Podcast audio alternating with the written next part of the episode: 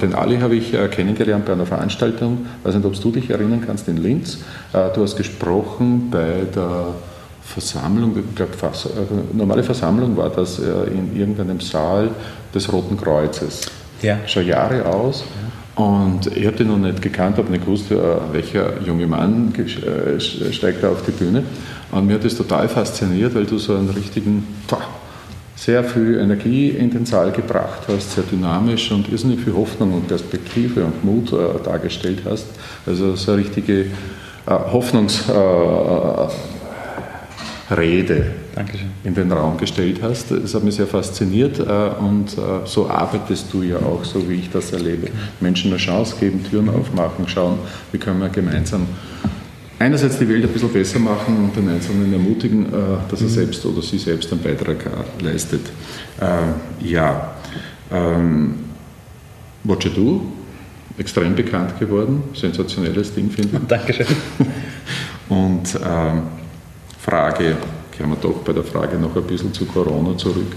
Äh, wie geht es dir in der Situation? Was beschäftigt dich da am meisten? Weil wir haben oft Gäste, die dann halt auch erzählen, wie sie spezifisch mhm. betroffen sind oder wie sie umgehen damit, mit all diesen Schwierigkeiten, die da sind.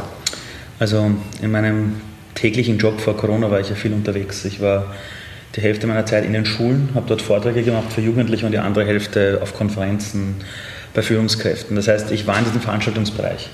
Und dann kam natürlich Corona und ganz am Anfang war es natürlich, wie für viele Leute, glaube ich, so dieses, ja, da gibt es eine Krankheit, aber die wird uns wahrscheinlich nicht betreffen. Mhm. Und plötzlich war das Ding da. Mhm. Und dann sind auch die Veranstaltungen abgesagt worden und ich fand diese Entscheidung damals komplett richtig.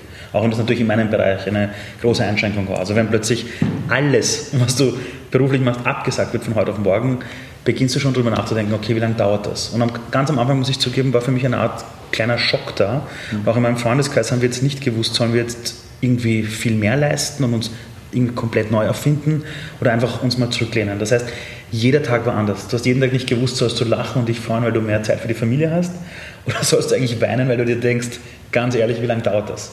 Das Schöne war allerdings, und das muss ich echt sagen, das macht einen Unterschied, glaube ich, aus zwischen uns und vielleicht einigen anderen Ländern, die irgendwie später nachgezogen haben. Österreich hat halt sehr schnell darauf reagiert und ich hatte echt das Gefühl, wir sitzen alle im selben Boot. Und wenn du weißt, du bist nicht allein in deiner Krise, sondern es geht wirklich jedem so. Also jeder ist gleich in dieser Krise. Das hat das Ganze schon leichter gemacht. Mhm.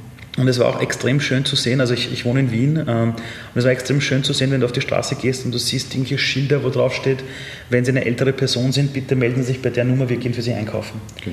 Und in der Sekunde nimmst du dein ganzes Ego zurück und merkst, da geht es halt nicht um dich, da geht es um viel mehr. Mhm. Und ich habe halt eine kleine Tochter, die ist jetzt 14 Monate alt und vor Corona haben wir oft gedacht, oh Gott, die Welt, alle sind so egoistisch, wie geht's weiter? Dann kommt Corona um die Ecke und plötzlich sind Themen wie Solidarität keine Art ist kein Ausspruch, wo man sagt, ach Ali, du bist ein Träumer, Solidarität, sondern das ist normal. Alle reden drüber. Das ist das Fundament unseres Zusammenlebens und das hilft mir seitdem. Und ich bin auch kreativ geworden. Ich mache jetzt vieles digital. Ich mache Vorträge für Schüler und Schülerinnen jetzt digital, erreicht teilweise viel mehr Leute als vorher, auch für Führungskräfte. Und ich versuche mich mit der Sache zu arrangieren aber das Wichtigste ist für mich, mich mit Freunden, Familie, Geschäftspartner ständig auszutauschen, um einfach kreative Lösungen zu finden. Und ich bin zuversichtlich, das Ganze werden wir, glaube ich, sehr gut irgendwie meistern. Ja. Auch wenn es natürlich viele Menschen gibt, denen es nicht so gut geht. Aber wenn man irgendwie daran arbeitet, kreativ ist, dann glaube ich, ist der Mensch zu mehr fähig, als wir glauben. Glaube ich auch. Ja. Ja. Jetzt bist du, habe ich gelesen, äh, auch äh, EU. Äh, Jugendbotschafter. Genau. Habe ich das richtig formuliert jetzt? Was genau. macht ein EU-Jugendbotschafter? Muss ich jetzt eure ja, Exzellenz sagen? Absolut nicht. Nein. Ähm, also 2013 wurde ich von der Europäischen äh, Union ernannt zum EU-Jugendbotschafter, weil die EU genannt, äh, quasi gesagt hat, die ganzen Politiker, die in Brüssel sitzen, haben nicht oft diesen Draht direkt in die Schulen hinein, direkt mhm. zur Jugend. Mhm. Also braucht es Menschen, die eine, Art, die eine Art Bindeglied oder eine Art Übersetzer sind von der Welt der Jugend zur Politik. Mhm. Und da wurde ich damals vorgeschlagen auch von Österreich und die haben das Gott sei Dank angenommen. Mhm. Und was ich eben tue, ist, ich bin immer wieder vor Ort in Brüssel und bringe Ideen ein oder schaue mir die Themen an, die die EU vorhat im Bereich der Jugendlichen. Bin aber nicht der Einzige, wir sind über 20 äh, Jugendbotschafter in der Europäischen Union. Ist auch ein Ehrenamt. Und ich mache das jetzt seit 2013 und diese Übersetzerrolle ist extrem wichtig, weil du einfach merkst, dass die Politik natürlich immer versucht, das Richtige zu machen. Aber es ist so wichtig, auch gut informiert zu sein. Ja. Und wenn ich da so ein kleiner Baustein sein kann, mhm eine neue Sichtweise reinzubringen, umso schöner ist das. Mhm. Und gerade die EU ist aus meiner Sicht ein Erfolgsprojekt. Ich meine, wir haben seit über 70 Jahren Frieden im Herzen Europas, das Erasmus-Projekt, das beneiden uns andere Kontinente. Das ist mhm. unfassbarer Luxus. Und da mitwirken zu können, ist natürlich extrem cool. Mhm. Und die andere Seite ist, dass ich in dieser Rolle auch eben viel in die Schulen gehe, um Jugendliche einfach auf die Zukunft vorzubereiten, um Lehrer zu unterstützen, um Eltern zu unterstützen, weil die Welt, die gerade auf uns wartet nach Corona, ist halt eine Welt, die du nicht planen kannst. Das heißt, du musst ein junger Mensch sein, der einfach weiß, Veränderung gehört dazu. Mhm.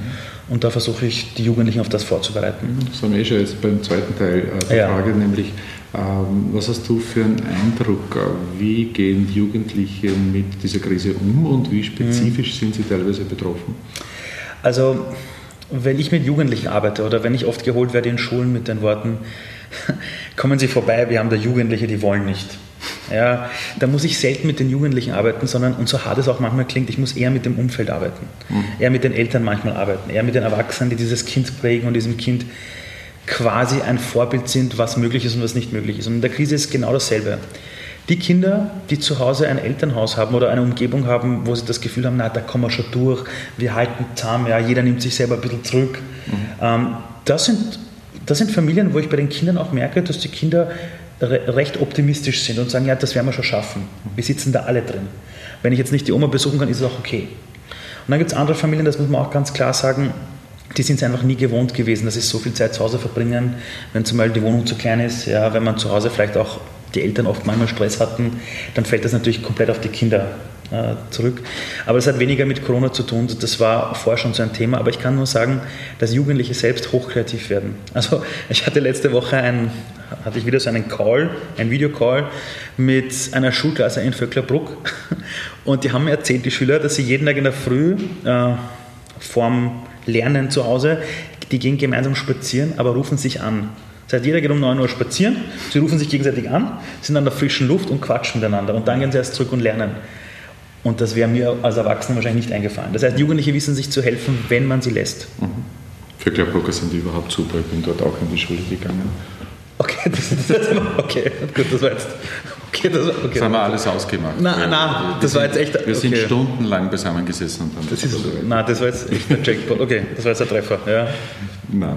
Äh, ja, also anders betroffen, aber auch vielleicht ein Schuss mehr Kreativität. Also, also, Lösung? Also, also, also jeder junge Mensch, den ich kennenlerne, oder jeder Mensch, den ich kennengelernt habe, hat die Muttersprache gelernt und den aufrechten Gang. Der aufrechte Gang ist davon geprägt, dass du ständig Fehler machst. Und wenn ein Kind gehen lernt, und ich habe eine Tochter, die ist 14 Monate alt, die lernt gerade gehen, die fällt ständig auf die Schnauze. Die wird sich aber niemals beschweren und sagen, das tut weh. Mhm. Das kann ich nicht. Die wird nie zu mir sagen, Papa, ich habe heute 40 Mal versucht, aufrecht zu gehen, das funktioniert nicht. Die weiß nicht, dass es nicht geht. Die versucht so lange die Dinge, versucht kreativ zu sein, bis sie das hinbekommt. Mhm. Und der Mensch ist so. Wenn wir uns daran erinnern, zu was wir fähig sind. Und Gott sei Dank in der Krise spüren wir jetzt eine neue Kreativität, die sich teilweise die Menschen selber nicht zugetraut haben. Und das ist halt die Kernmedaille einer Welt, in der der unfassbare Wohlstand da ist. In einer Welt voller Wohlstand musst du halt oft nicht mehr kämpfen. Und dann glaubst du, du bist nicht fähig, kreativ zu sein. Und dann kommt Corona um die Ecke und du merkst plötzlich als Gesellschaft, was wir alles können. Und wenn wir das den Kindern zutrauen und nicht ständig versuchen, sie zu verbiegen und sie zu bewerten in einer Art und Weise, äh, brauchen wir uns um die keine Sorgen machen. Mhm. Die machen das schon. Mhm. Die, die bekommen das hin. Super. Ich habe ein paar Fragen von meiner Community, wo ganz okay. viele junge Leute sind. Der erste Bereich ist ganz interessant. Ähm, vor der Corona-Krise haben viele Leute gewusst, dass der Pflegebereich natürlich wichtig ist. Ja. Also spätestens, wenn du jemanden hast in der eigenen Familie, der das benötigt, bist du heilfroh, mhm. wenn es die Pflege gibt. Nur, wir haben eine Welt gehabt, wo du einem Kind, welches tolle Schul also sehr gute Schulnoten hat, dem hättest du nie gesagt, hey, du hast tolle Schulnoten, dein Zeugnis ist cool, geh in die Pflege. Mhm. So ehrlich müssen wir uns sein. Ja. Jetzt plötzlich in der Pflege, also jetzt in der Corona-Krise merken wir, welche Berufe wirklich systemrelevant sind und die Pflege gehört dazu. Mhm. Jetzt ist meine Frage, wie können wir Jugendlichen die Pflege vielleicht auch schmackhaft machen, abseits einer Krise? Mhm. Wie können wir das angehen? Mhm. Äh, gute Frage, weil wir im Pflegebereich ja vorhaben im Ressort, dass wir eine große Reform machen weil das einfach in Teilbereichen nicht wirklich so optimal funktioniert, wie es notwendig wäre. Und ich glaube, damit kann auch Attraktivität entstehen für den Beruf als solches. Erstens, ich finde, es ist ein sensationell schöner Beruf. Ich mhm. bin selbst einmal Zivildiener gewesen und habe da neun Monate in der Pflege gearbeitet. Und das war eine der schönsten Erfahrungen, die ich in meinem Leben bisher gehabt habe. Schwierig, manchmal, mhm. vieles zum Lernen gewesen. Menschen zum Beispiel, der stirbt, begleiten zu mhm. dürfen, müssen. Das ist eine große Herausforderung für einen. Oder ja, andere Tätigkeiten auch. Aber wunderschöner Arbeitsbereich.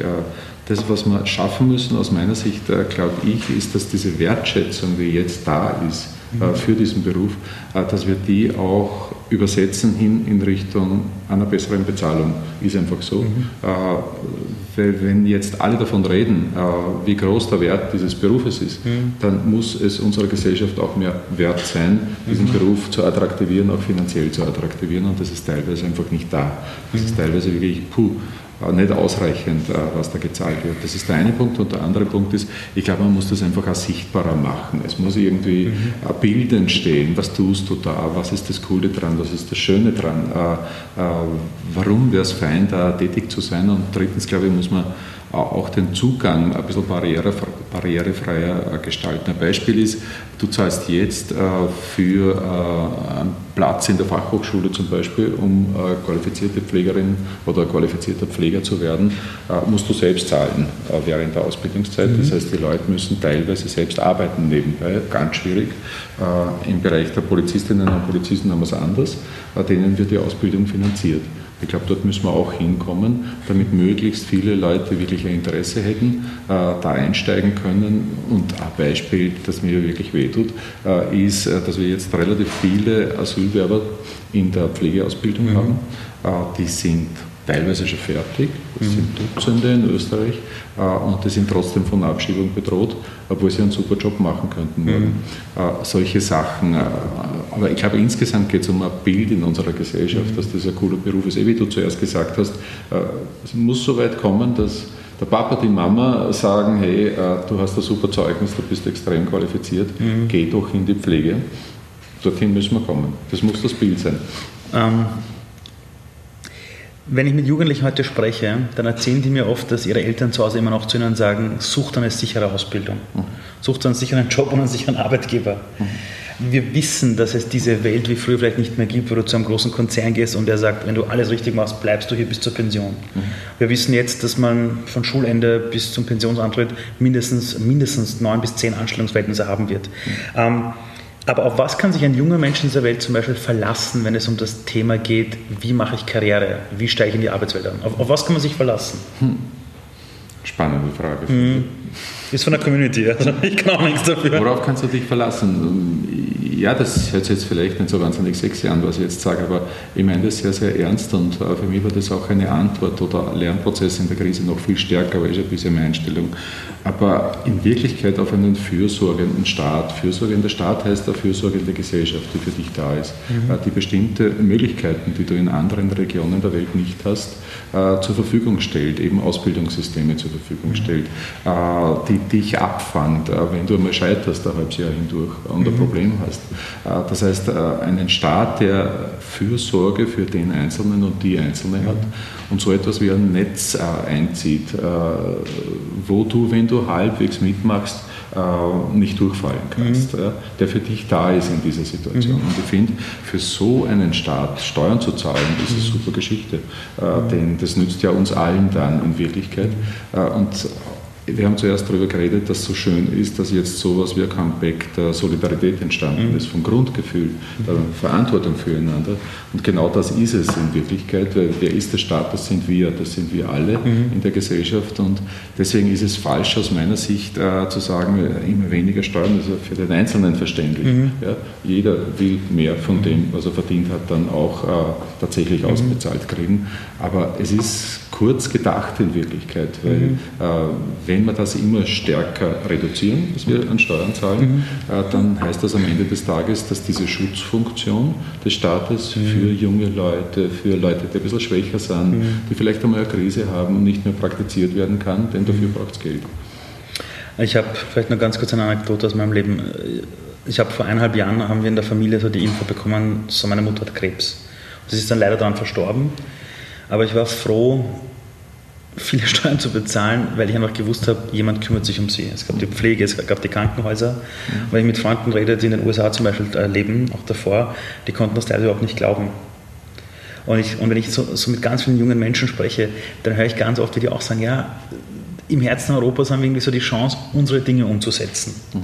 Jetzt merke ich aber, dass viele, viele Jugendliche Angst haben vor der Zukunft manchmal. Die hören Arbeitslosigkeit, ah, Corona, was passiert. Jetzt ist eine Frage, die gekommen ist, wie können wir als Gesellschaft den Jugendlichen eine Perspektive geben? Mhm. Äh, ja, als Gesellschaft erstens mit diesem Gefühl des Miteinanders, des Zusammenhalts. Äh, also äh, erzähle vielleicht von meiner Seite eine kurze mhm, Geschichte. Ja, ich war in einer bestimmten Alterssituation, so mit 17, ein furchtbar schlechter Schüler. Ich auch. Und, okay. und äh, die Situation hat sich ergeben, dass ich damals das erste Mal in meinem Leben total verknallt war. Äh, und das einzig Wichtige in meinem Leben war die Frau, die ich angehimmelt habe. Und das heißt, in Wirklichkeit, ich bin in der Früh aufgestanden, Weg ist dann nicht mehr in die Schule gegangen, mhm. sondern ich habe darauf gewartet, dass wir den Rendezvous-Termin haben mhm. äh, und uns treffen und uns sehen. Äh, und äh, ich bin dann einmal durchgefallen in der Schule, mhm. habe eine Klasse wiederholt. Äh, und mein Lernprozess aus der Geschichte war, hey, das hat mir eigentlich total genützt. Äh, ich habe neue Lehrer gekriegt, äh, ich habe andere Kollegen und Kolleginnen in der Schule gekriegt. Niemand ist hergegangen und hat gesagt, äh, Rudi, du bist jetzt weg, du hast einen Fehler gemacht, dieses eine Jahr, das verzeihen wir da nicht, sondern die sind trotzdem da gewesen. Mhm. Ich habe das Jahr wiederholen können und ich habe eine neue Chance gekriegt. Mhm. Und hätte ich die Chance nicht gekriegt, dann würde ich wahrscheinlich nicht da sitzen. Und das heißt, sich zu signalisieren und nicht nur zu signalisieren, sondern auch zu leben, dass wir ja, füreinander da sind und aufeinander aufpassen und dass es so etwas wie eine zweite oder dritte Chance gibt mhm. in diesem Leben. Und in dieser Gesellschaftsform der Demokratie, äh, der Aufklärung, des Miteinanders, äh, das ist für junge Leute, glaube ich, eine ziemliche Form von Sicherheit, äh, dass du darauf vertrauen kannst. Und dafür muss man auch kämpfen, aus meiner Sicht, weil das ist nicht selbstverständlich. Ähm ganz viele Leute, also das war die Frage, die am meisten gekommen ist, die haben mir geschrieben, wie, also wie du es schaffst, so ruhig zu bleiben. Weil es ist ja die große Krise, ja, das Thema Gesundheit ist aktuell das Hauptthema. Ähm, und viele haben zu mir gesagt, wie schafft das so ruhig zu sein? Jetzt ja. hast du diese Frage jetzt schon ja öfter beantwortet oft, äh, dass du erzählt von deinem Hund, hast du erzählt, die Leute wissen, du machst Qigong. Hey, du hörst zu bei uns. Ja, ich bin nicht der Einzige, viele wissen es. Aber eine Sache, die ich noch nicht gefunden, herausgefunden habe, ist, welche Sache lässt dich in der Früh aufstehen? Mhm. Weil gerade in Krisenzeiten tut man das nicht wegen dem Geld, das tut man nicht wegen dem Ruhm, sondern es gibt dann so harte Zeiten ab und zu, wo einem einfach nicht zum Lächeln zumute ist. Aber trotzdem macht man weiter. Mhm. Was ist die Sache, die dich da antreibt, zu sagen, ich mache es trotzdem, egal wie hart die Wochen sind? Eigentlich ganz einfach. Ich denke mal, wir sind da jetzt als Team, äh, auch als Ministerium, äh, haben wir eine irrsinnige Chance, nämlich in einer Krisensituation etwas beitragen zu können, dass wir gemeinsam da besser durchkommen und äh, dass die ganze Gesellschaft, diese neun Millionen Leute hier leben, möglichst gut durchkommen. Und das ist ein unglaubliches Geschenk, da einen Beitrag leisten zu können und zu dürfen. Und das Gefühl zu haben, und das man auch ganz offen gesagt, wahnsinnig viel nette, freundliche, positive Rückmeldungen von, keine Ahnung, der eine schickt uns äh, ein Stückchen Schokolade, dass wir ein bisschen äh, mehr Energie wieder kriegen. Der nächste äh, schickt eine Zeichnung von seinem vierjährigen Kind, äh, wo irrsinnig schöne Sachen drauf sind. Es gibt äh, Briefe von alten Menschen, äh, die kommen, die noch in Korrentschrift, glaube ich, nennt man das, so diese ganze ja, alte Schrift, genau. die schreiben, sie beten für uns und wir, sie, okay. sind in das Gebet eingeschlossen. Es gibt andere Leute, die äh, kurz vorbeischauen. Oder gestern haben wir äh, ein Foto gehabt von einer kleinen Katze, äh, die, und äh, die, die uns das geschickt hat, hat geschrieben, als besondere Anerkennung nenne ich meine Katze jetzt Rudi. also es ist wurscht, was man davon hält, aber es ist total lieb gemeint und es sind Energien, die geschickt werden. Und, und das glaube ich total, dass, dass, dass, dass uns das gemeinsam einfach stärker macht. Und das ist einerseits eine totale Herausforderung, also für das ganze Team, das können, glaube ich, alle erzählen, dass wir manchmal absolut an der Kippe sind mhm. äh, und manchmal auch eine Überforderung, wo man Fehler macht dann äh, in der mhm. Situation, aber das ist auch völlig normal und das finde ich recht schön, dass sowas wie eine Fehlerkultur auch im Entstehen mhm. ist, äh, dass dann, wenn du einen Fehler gemacht hast, ich, mir ist das einmal passiert, dass wir einen Erlass rausgegeben haben, mhm. der einfach blöd war, mhm. äh, der Fehler war zu Ostern. Ja, ja. und ich habe um, okay. um zwei in der Früh habe ich den Kritikern dann auf Twitter geschrieben, äh, okay, Kritik verstanden, sorry, korrigieren wir. Äh, und äh, das ist auch für mich ein total schöner Lernprozess, dass dann sehr viele Leute sagen, okay, da wird es dann Respekt, ich habe auch schon Fehler mhm. gemacht. Äh, und äh, wenn wir das miteinander lernen, dann ist das ziemlich eine schöne Geschichte. Also es Auftrag und Grundstimmung, die da ist, geben einfach Kraft. Ich habe noch zwei kurze Fragen. Die eine war, stimmt es, du warst Volksschullehrer? Ja. Das, da hast du ja mit den sehr Kleinen zu tun gehabt, mit den ganz ja. kleinen Kindern. Sechs bis zehn. Wahnsinn, ja. Ähm, Super. Was würdest du denen heute mitgeben? Also wenn du jetzt zurückgehst in der Geschichte und du stehst vor deinem siebenjährigen Ich, mhm. selber in der Volksschule. Mhm. Du hast noch gar keine Ahnung über später mal verliebt sein und und und. und. Welche Sachen würdest du deinem siebenjährigen Ich mitgeben fürs Leben? Hm. Zu lernen, äh, was der eigene Weg ist. Äh, zu lernen und äh, sich nicht einreden lassen, dass es dorthin geht oder dorthin geht, sondern zu fühlen, zu spüren und zu wissen, was der eigene Weg ist, was einem gut tut, was man braucht im Leben, was ein gutes Leben für mich ist. Und das ist möglicherweise ganz was anderes mhm. wie für den Nächsten und den Übernächsten. Mhm. Und zu lernen, dass man dafür kämpfen muss dass man dazu steht, dass das eigene ist, dass, dass der eigene Wunsch, das eigene Ziel, der eigene Traum. Äh, und das kennen, das ist meine Erfahrung, Kinder unglaublich gut, äh, dass sie wissen, was sie brauchen, was sie wollen. Und das sollte man ihnen nicht austreiben. Und dafür sollten Kinder umgekehrt auch kämpfen. Der Georg Danzer, den ich recht gemacht habe als Liedermacher, ich weiß nicht, ob du den. Ja, sicher kenne ich den, ja. ja, ja. Der hat einmal eine Textzeile geschrieben. Ähm, ich meine das jetzt nicht so, wie sie geschrieben hat, das ist nur ein Zitat. es gibt so viele leibernde Kinder. Äh, das ganze Team lacht schon, ja. Und jetzt habe ich die Textzeile vergessen, weil alle lachen. Ja, aber das kann man jetzt nachschauen. Ich glaube, dass die Leute jetzt neugierig sind. Und jeden Tag werden es mehr. Und ich frage mich, wo kommen die dummen Erwachsenen her? Und das hat er jetzt nicht böse äh, in Richtung der Erwachsenen gemeint, sondern er wollte damit sagen, hey, Kids sind voller Hoffnung, voller Kraft, eh, wie du äh, zuerst geschildert hast mit dem Beispiel mhm. äh, des Kleinkindes, das äh, 20 Mal umfällt. Mhm. Und die, die, die, die, wollen, die wissen, wo es hingeht und das sollen sich Kinder nicht austreiben lassen. Die letzte Frage, die ich habe, ist eine Frage, die ich allen Leuten stelle. Und zwar, stell dir vor, dieses Mikrofon ist jetzt nicht nur mit dem Internet verbunden und mit den Österreichern, sondern mit der ganzen Welt. Mhm. Ja, sieben bis acht Milliarden Menschen hören jetzt zu. Mhm. Was ist die eine Sache, wo du sagst, das sollte jeder Mensch einmal in seinem Leben zumindest gehört haben oder mal drüber nachdenken. Wenn du jetzt in alle Haushalte kommen würdest, bis in die Sahara, überall hin, Leute hocken jetzt da und sagen, okay, die eine Weisheit jetzt, 10 bis 20 Sekunden, ähm, welche Sache wäre das, wo du sagst, vielleicht sollte man uns wieder daran erinnern? Oder? Hm, diesen, diesen Grundoptimismus würde ich versuchen zu transportieren, den Mut zu machen, dass es gut werden kann. Äh, dass es in jedem Bereich, in dem du lebst, ich weiß, das ist in dieser fantastischen Gesellschaft vergleichsweise gesehen mhm. leicht geredet, mhm. Aber dass es in jedem Lebensbereich eine Chance gibt und dass man die Chance ergreifen muss und dass man daran glauben muss. Und das, woran du glaubst, das schaffst du auch. Das Ziel erreichst du. Das ist, glaube ich, das Entscheidende. Es gibt wahnsinnig viele gebrochene Menschen und ich glaube, das ist mhm. das Grundproblem, diese Resignation, der Zynismus, der dann entsteht. Mhm. Und wenn du daran glaubst und wenn du zuerst einmal entdeckt hast, wohin du willst, dann mhm. kommst du auch dorthin. Vielen Dank. Danke dir. Dankeschön.